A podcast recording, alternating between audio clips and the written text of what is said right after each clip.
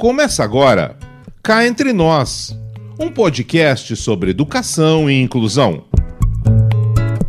Uma produção do Laboratório de Estudos e Pesquisas em Ensino e Diferença da Faculdade de Educação da Unicamp. Realização Rádio Unicamp.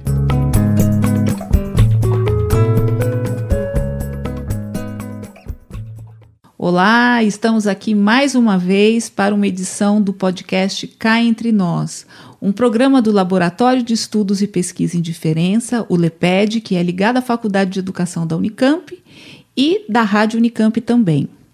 Eu sou Marta Vancini e hoje eu vou conversar com a professora Roberta Borges. Ela é pedagoga e pesquisadora do Núcleo de Estudos em Políticas Públicas da Unicamp. Tudo bem com você, Roberta? Tudo bem.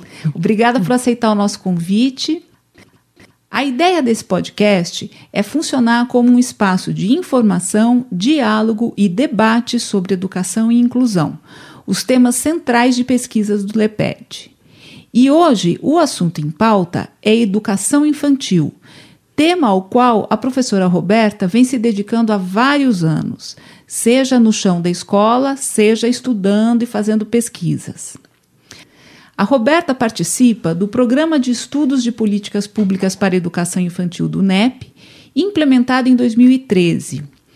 E esse programa adota como linha o desenvolvimento de pesquisas para identificar os desafios e as potencialidades dos contextos educativos brasileiros. O programa também tem como objetivo identificar práticas de formação de educadores apoiadas na pedagogia da escuta e nos princípios da participação. A intenção né, do, do programa do NEP é contribuir para a formulação de políticas públicas nos diversos níveis, pautadas pelo contexto da escola e com a participação de toda a comunidade educativa. Um desafio e tanto, né, Roberta? É, bastante. São inúmeros os desafios da educação infantil na atualidade no Brasil. Hoje em dia, já existem estudos em diversos campos que apontam para o impacto positivo do investimento nos primeiros anos de vida, especialmente na educação, para o desenvolvimento do indivíduo e da sociedade. O economista James Heckman, prêmio Nobel em 2000, chegou a declarar que o investimento na infância é a melhor maneira de um país distribuir renda, porque impacta nas condições de vida quando a pessoa chega na vida adulta. E no caso da educação infantil, o desafio do Brasil não é pequeno. É preciso aumentar significativamente o acesso a creches, ou seja, na faixa etária de 0 a 3 anos considerando que o Plano Nacional de Educação prevê que até 2024, 50% das crianças nessa faixa etária devem estar matriculadas. Em 2017, tínhamos 32,7% desse grupo na creche, considerando a média do Brasil. E essa média a gente tem que levar em conta mascaras desigualdades regionais e de renda. E como acontece em outras áreas, nesse caso também, os mais pobres acabam tendo menos acesso à creche e à escola. Tem também a questão da qualidade, que é um dos focos do trabalho do NEP na área de educação infantil. Então, Roberta, considerando todos esses desafios, eu gostaria de saber, em meio a tantos estudos e pesquisas que vocês realizam, quais que você destacaria em termos da contribuição para a qualificação das políticas públicas para as crianças de 0 a 6 anos no Brasil? Como você mesma é, mencionou, a creche é um espaço potente, né? Na verdade, ele não é visto como um espaço potente, mas é, é, se o projeto educativo for nessa perspectiva que a gente vai conversar, é, você vai compreender a potência desse espaço que ali nós temos crianças, famílias, né, para uh, fazer um, um, trabalho significativo, né, porque assim o espaço da creche muitas vezes ele é entendido como um meio para deixar as crianças enquanto as mães saem para trabalhar e as crianças ficam ali realizando algumas atividades, se alimentando, tomando banho, sendo trocada. E se a gente compreender esse espaço como um espaço político, um espaço em que uh, nós temos ali uma, famílias para que elas compreendam o valor e a necessidade é, do que é educar uma criança nesse seu sentido amplo, que é formação, cuidado e aprendizagem, a gente já começa a modificar um pouco o nosso pensamento em relação a essa etapa da educação. E quando a gente enxerga aí com uma visão um pouco mais ampliada que isso não é só para as crianças, mas sim para as famílias que estão ali, porque é um espaço de discussão. Então, se a gente conceber a creche como um espaço político de uma prática democrática, essas famílias vão para esse espaço com essa perspectiva de dialogar sobre essa educação que essas crianças estão recebendo nessa perspectiva ampla. Hoje em dia, especialmente, a gente está num cenário em que o sentido da palavra política ela ganha uma conotação que às vezes não é exatamente o que acontece no, no, dia a dia, num espaço como a creche, por exemplo. Eu queria que você contasse um pouco o que, que é essa política. Obviamente, é, não é formar, não é transmitir informações de cunho político-partidário ou mesmo ideológico. Né? Se você pudesse esclarecer um pouco como é que é esse funcionamento da política nesse espaço da creche? O que, que é? São encontros, são espaços de discussão, espaço de conversa e de pensar junto a educação, por exemplo? Isso é nessa perspectiva, né? Você definiu de uma forma bastante interessante. Educar uma criança é bastante complexo, né? E as famílias hoje não têm um espaço para conversar sobre essa educação.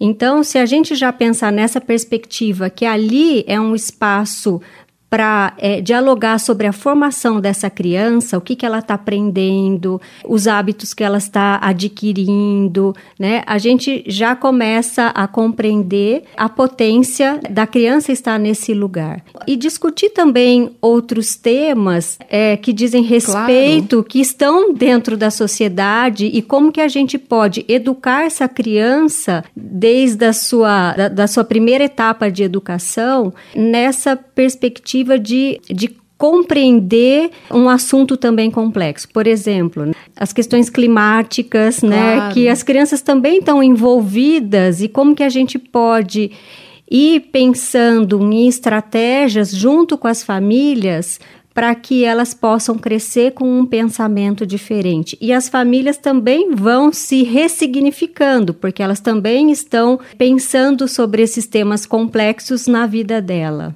Agora, como foi a sua aproximação dessa perspectiva? Né? Você comentava comigo antes da gente entrar aqui para o estúdio que você é, atuou na creche, na, na, creche da Unicamp. Eu queria que você comentasse um pouco é, como é que foi esse processo de aproximação. Conta aqui para os ouvintes também. É, acho que essa experiência para mim foi muito rica. Conviver com muitas pessoas, com a diferença, é, com pontos de vista, com confrontos. E eu não estava acostumada a lidar com todas essas situações. Então, essa foi a experiência que disparou a eu buscar um pouco essa outra forma de, de trabalhar com essa perspectiva da, da escuta, da participação, do diálogo. E foi quando eu me aproximei é, da abordagem de Reggio Emília. Eu já tinha na verdade, feito o meu estudo nessa abordagem, pensando só nessa mudança de prática do professor, é, de, da qualidade para o aprendizado da criança, mas isso foi em 2005. Mas quando é, eu entendi a complexidade do trabalho, eu vi que não era só mudança de prática, que educação não é só uma mudança de prática do professor e sim uma mudança de referenciais teóricos, de, de forma de agir, de um sistema todo. Isso que você está trazendo é muito importante, né? Porque a gente ouve muito a respeito da necessidade da renovação das práticas do professor na sala de aula, seja por causa da tecnologia, seja por causa das características das novas gerações, seja porque eh, hoje em dia a gente tem todo um sistema educacional que está pautado por metas, por, enfim, por avaliações externas, né? Quer dizer, tem uma série de elementos que levam para isso, para essa questão da prática do professor. O professor precisa renovar as suas práticas. O que, que é isso? Como é que isso se, se manifesta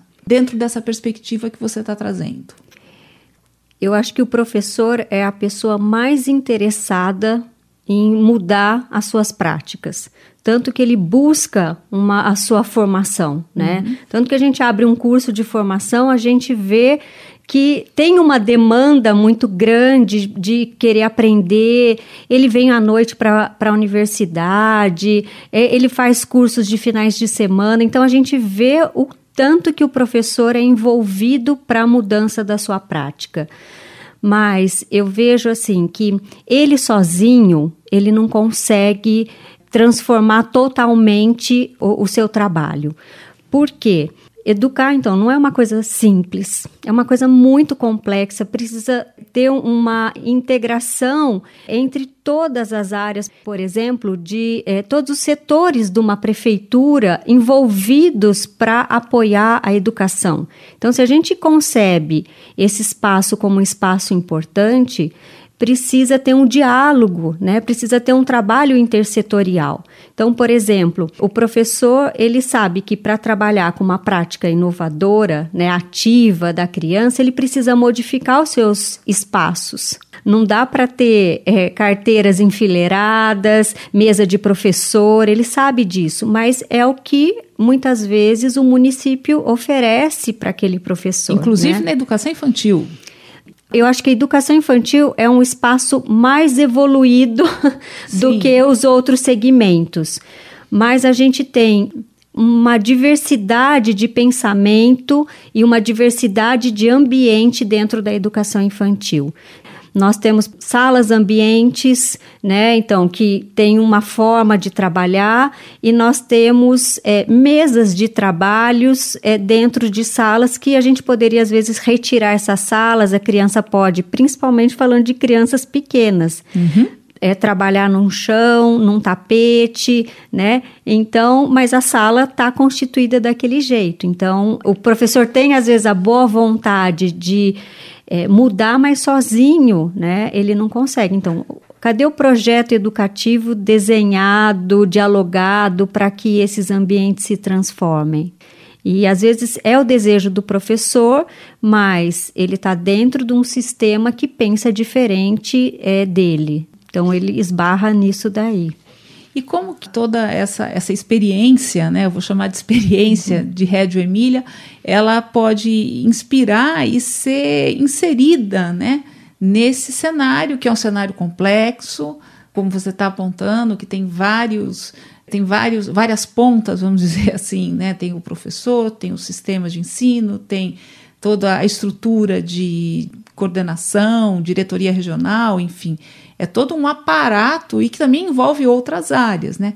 Então, como é que é essa experiência, essa visão de Rédio Emília, ela pode se inserir? Como é que vocês trabalharam com isso nas pesquisas e até na prática?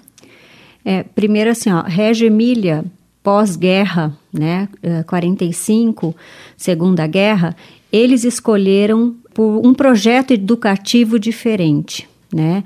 Então, eles queriam que as crianças convivessem já numa prática democrática, do diálogo, da participação, que dialoga também muito bem com a pesquisa, né? Porque a pesquisa é própria do ser humano, que ele é, é livre para o pensamento.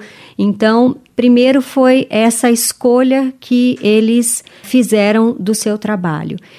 Então, assim, a comunidade tem isso, né? A sociedade ali na cidade de Reggio Emília tem isso, a, a educação como um valor muito forte, né? Eles investem muito na educação e a participação de toda a comunidade tem um envolvimento de todo mundo de querer que aquilo dê certo. eles valorizam todo momento de participação das famílias na, na escola, participação da família nos conselhos municipais. Então, tem um envolvimento muito grande, né? Os coordenadores também estão envolvidos com os professores, com as crianças e, ao mesmo tempo, também com a, a Secretaria de Educação. Então, esse coordenador transita por todos os níveis. Ele está desde. Ele está junto com a criança, mas junto com o professor. Então, é um trabalho né, que eu acho que o que difere o trabalho de Reggio Emília e, e, por exemplo, aqui, são as relações.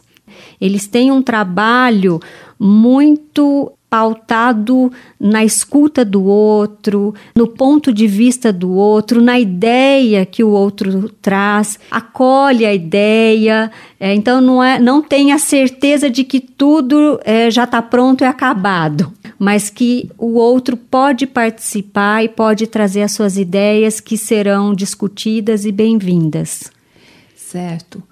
E, e, ou seja, pelo que você está descrevendo, né, na medida em que é uma, uma prática que se pauta pelo, pela escuta, pela, a, pela recepção, pelo acolhimento do outro, isso tem muito a ver com inclusão, não tem, Roberta? Tem.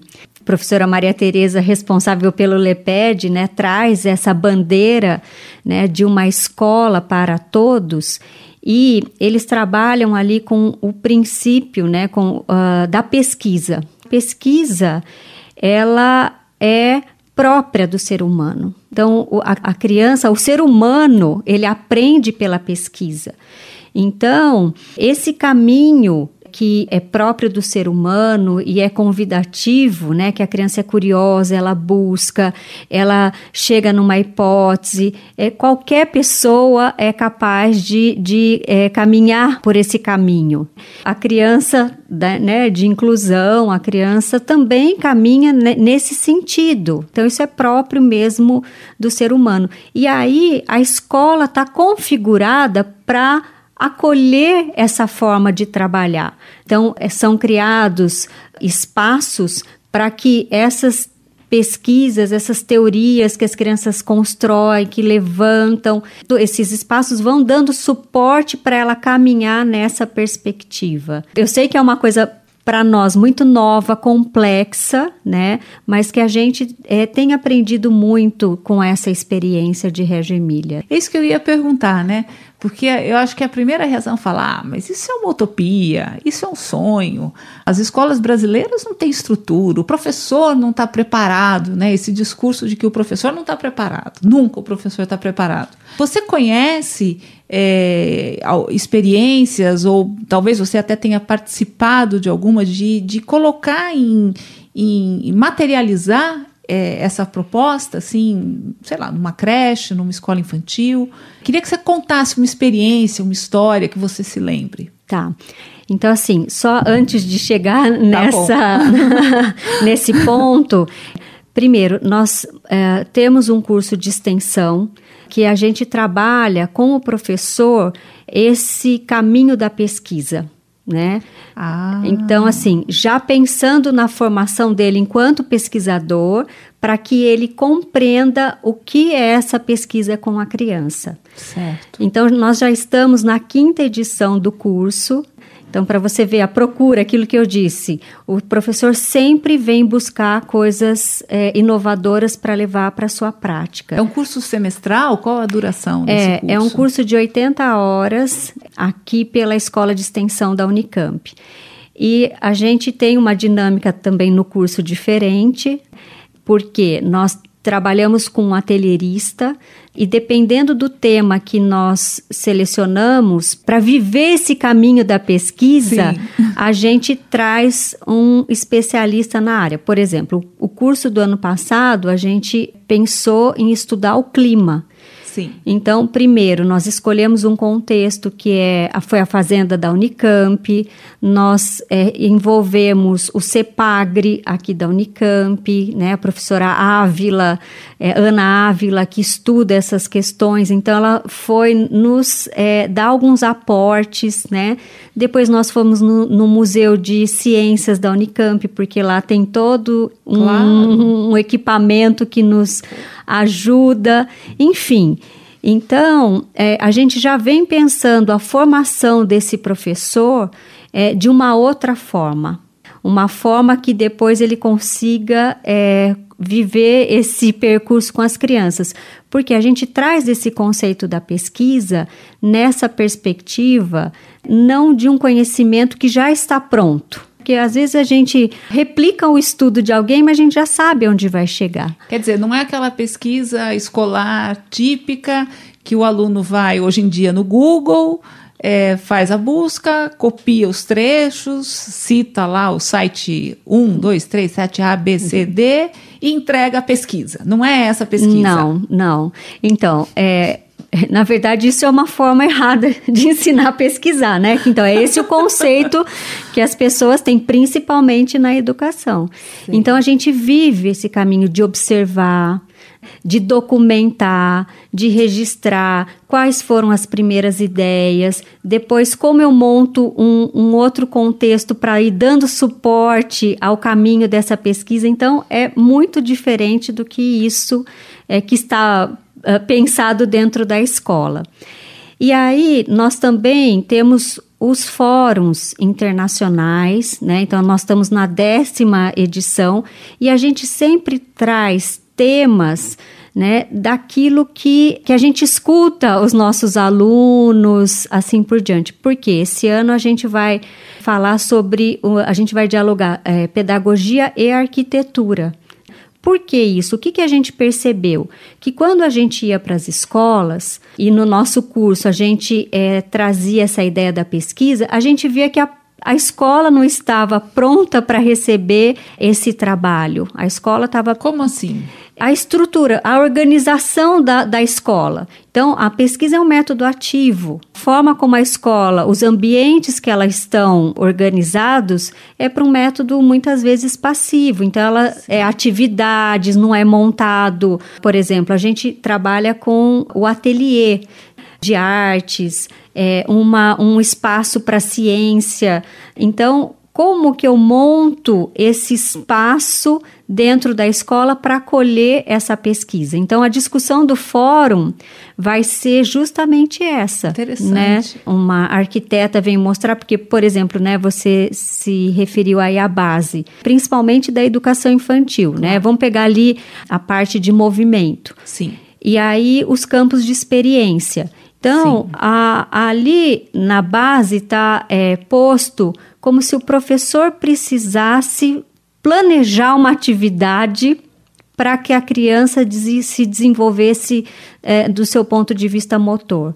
E não a escola já ter elementos para que essa criança se desenvolva nessa perspectiva. Compreendo. Então, isso envolve uma determinada maneira de organizar o espaço, de oferecer é, oportunidades de experiência, não sei, sensorial, motora, enfim, é, uma, é um espaço escolar bastante distinto, bastante diferente dessa escola típica que a gente conhece, com muro, portão de ferro que fecha, trancado, a criança entra, sobe a escada para a sala de aula, senta na carteira e fica lá na frente para o professor. Isso. Não é essa escola. Não. Então, os professores, né, já estão, muitos que começaram, por exemplo, o curso de extensão, já estão hoje é, sendo aluno do mestrado profissional do LEPED né? Porque eles querem dar continuidade a, essa, a esse trabalho. E muitos estão em municípios. Então, nós temos o município de Mococa, o município de Jundiaí, que estão estudando essa perspectiva de trabalho. É, de forma diferente. E como a gente tem, por exemplo, coordenadores, professores, nós temos uma secretária de educação, então que ela já está, por exemplo, repensando todo, ela já tinha uma, uma, nessa perspectiva de prática democrática de dialogar, mas agora ela está sistematizando tudo isso e entendendo a importância de se trabalhar nessa perspectiva. Então aí essas, essas formas né, de atuar já têm contaminado as escolas e as pessoas já estão modificando os seus espaços. Né? E aí é bom enfatizar, temos professores de rede pública, né? não é professor de rede de escola privada que vem e participa, não, é rede pública. Rede pública. Nós temos sim também da rede particular, mas é, o, o o mestrado profissional é um mestrado que atende o aluno da, uh, da escola pública. Então, é, é, muito interessante. Daqui a pouco a gente já vai ter esses resultados de forma é, mais concreta, que eles estão desenvolvendo suas pesquisas, documentando. É, é uma primeira turma? Que turma que está esse mestrado? É a segunda turma, mas a primeira ainda não se formou. Quanto, né? Qual é a duração? Dois anos. Dois anos. É uma experiência recente. Né? É, uma então... experiência recente que vem, então, é um mestrado que vem com um problema da sua própria prática, né? Então, é, e esse é um tema do mestrado, por exemplo, de uma das alunas, reorganizar os espaços para acolher a pesquisa, né? E ela já tem trabalhado, ela é coordenadora e ela tem trabalhado com os professores na escuta, o que é importante para essa formação. Então a gente já tem alguns resultados aí bastante é, parciais e o fórum também do ano retrasado, nós fizemos uma, uma publicação, projetar contextos é, é, investigativos. Ali nós também já contamos é, experiências desses espaços escolares que já têm modificado o seu trabalho nessa perspectiva. Muito interessante isso tudo. Agora eu queria voltar, aprofundar talvez a, a, porque afinal de contas esse aqui é um podcast sobre inclusão, né? Uhum. Então eu queria aprofundar um pouco é, de que maneira é, essas práticas elas podem favorecer a inclusão, né? Que a gente sabe que nós estamos num momento de muito questionamento, muita dúvida, de revisões, né? Uma ideia de que é preciso rever a política de, de educação especial na perspectiva da educação inclusiva. É, eu queria te ouvir um pouco, né? Como é que fica, como é que essas práticas elas, elas atuam e elas, enfim, é, elas fomentam de alguma maneira a inclusão? Eu acho que a melhor etapa para trabalhar com a inclusão é com as crianças pequenas. Ah, é? Por quê? É, porque primeiro elas são abertas ao convívio com aquilo que é diferente, uhum. né? chama muito a atenção das crianças, né? Quando chega uma criança é, diferente, porque elas realmente querem aprender com aquela criança. Então, eles têm uma aproximação é, dessa criança e lidam com essa criança como elas se for, como elas a gente sabe que é diferente, mas elas lidam com uma naturalidade como se fosse igual a elas. Então elas não fazem essa distinção.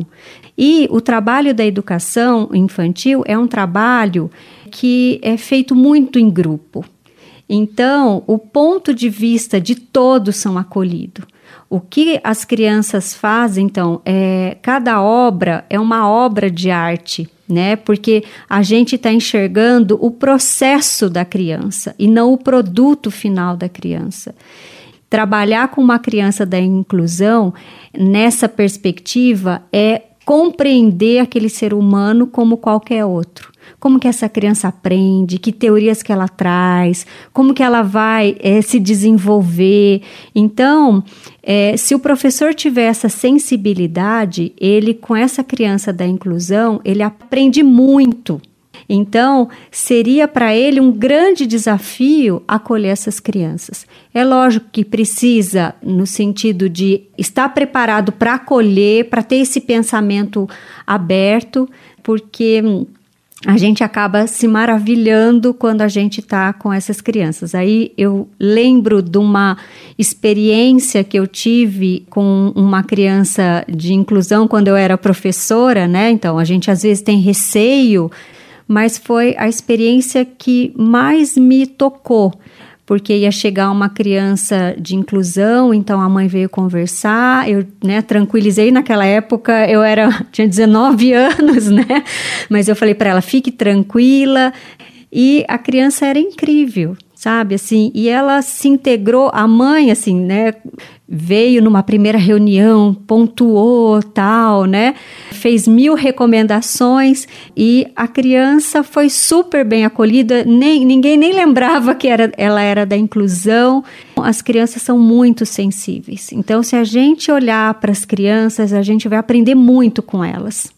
Eu até convido os professores né, do ensino fundamental 1 e 2 irem né, conhecer a educação infantil e olharem para essas crianças, porque eu acho que quando eu fui professora foi a experiência eu mais cresci enquanto ser humano, né? Porque assim, a sensibilidade, a capacidade de perdoar, de ser generosa, né? Então a gente cresce enquanto ser humano quando a gente está trabalhando com as crianças pequenas. E essa perspectiva da, da pesquisa também abre mais campo para essa criança, enfim, fluir aí no processo de aprendizagem e mostrar, né, o que é a sua contribuição, né? Porque é, não é um caminho unilateral, Uhum. Faz sentido Sim. isso, Roberto? Sim, é, porque quando a gente escolhe um tema para pesquisa, e mesmo né, os temas cotidianos da escola, se a gente levar nessa perspectiva de entender como ela está construindo esse conhecimento, eu acho que é muito desafiador para o professor. Como que essa criança compreende a matemática? Como que essa criança compreende se, é, é, como que ela dentro do, do desenvolvimento motor dela ela vai fazer as suas experiências, né? Então muda a visão do professor quando ele trabalha nessa perspectiva, né? Muito bom, Roberta, muito bacana assim essa conversa. Acho que a gente eu aprendi uhum. muito, né? É muito rico sempre falar sobre educação infantil. Queria agradecer a sua presença, é, a sua disponibilidade para estar tá aqui hoje com a gente, batendo esse papo, essa conversa sobre a educação infantil e o trabalho de vocês no NEP. Deixo um abraço para os nossos ouvintes e convido todo mundo a acompanhar também o, o, informativo cá entre nós. É um tabloide impresso que é distribuído dentro e fora da universidade. E também tem um site onde estão todas as edições do tabloide cá entre nós. É, o site é o www.caentrenosweb.com. Bom, eu agradeço também a participação, foi um prazer estar aqui. E já que você disse, né, do jornal Cá Entre Nós, eu tenho um, um artigo que eu escrevi lá sobre essa experiência de uma escola de Reggio Emília. Então, ali está documentado é uma narrativa de, um, de uma experiência. Eu deixo aí para os ouvintes o convite para leitura. Obrigada. Obrigada a você. É, eu agradeço e até a próxima.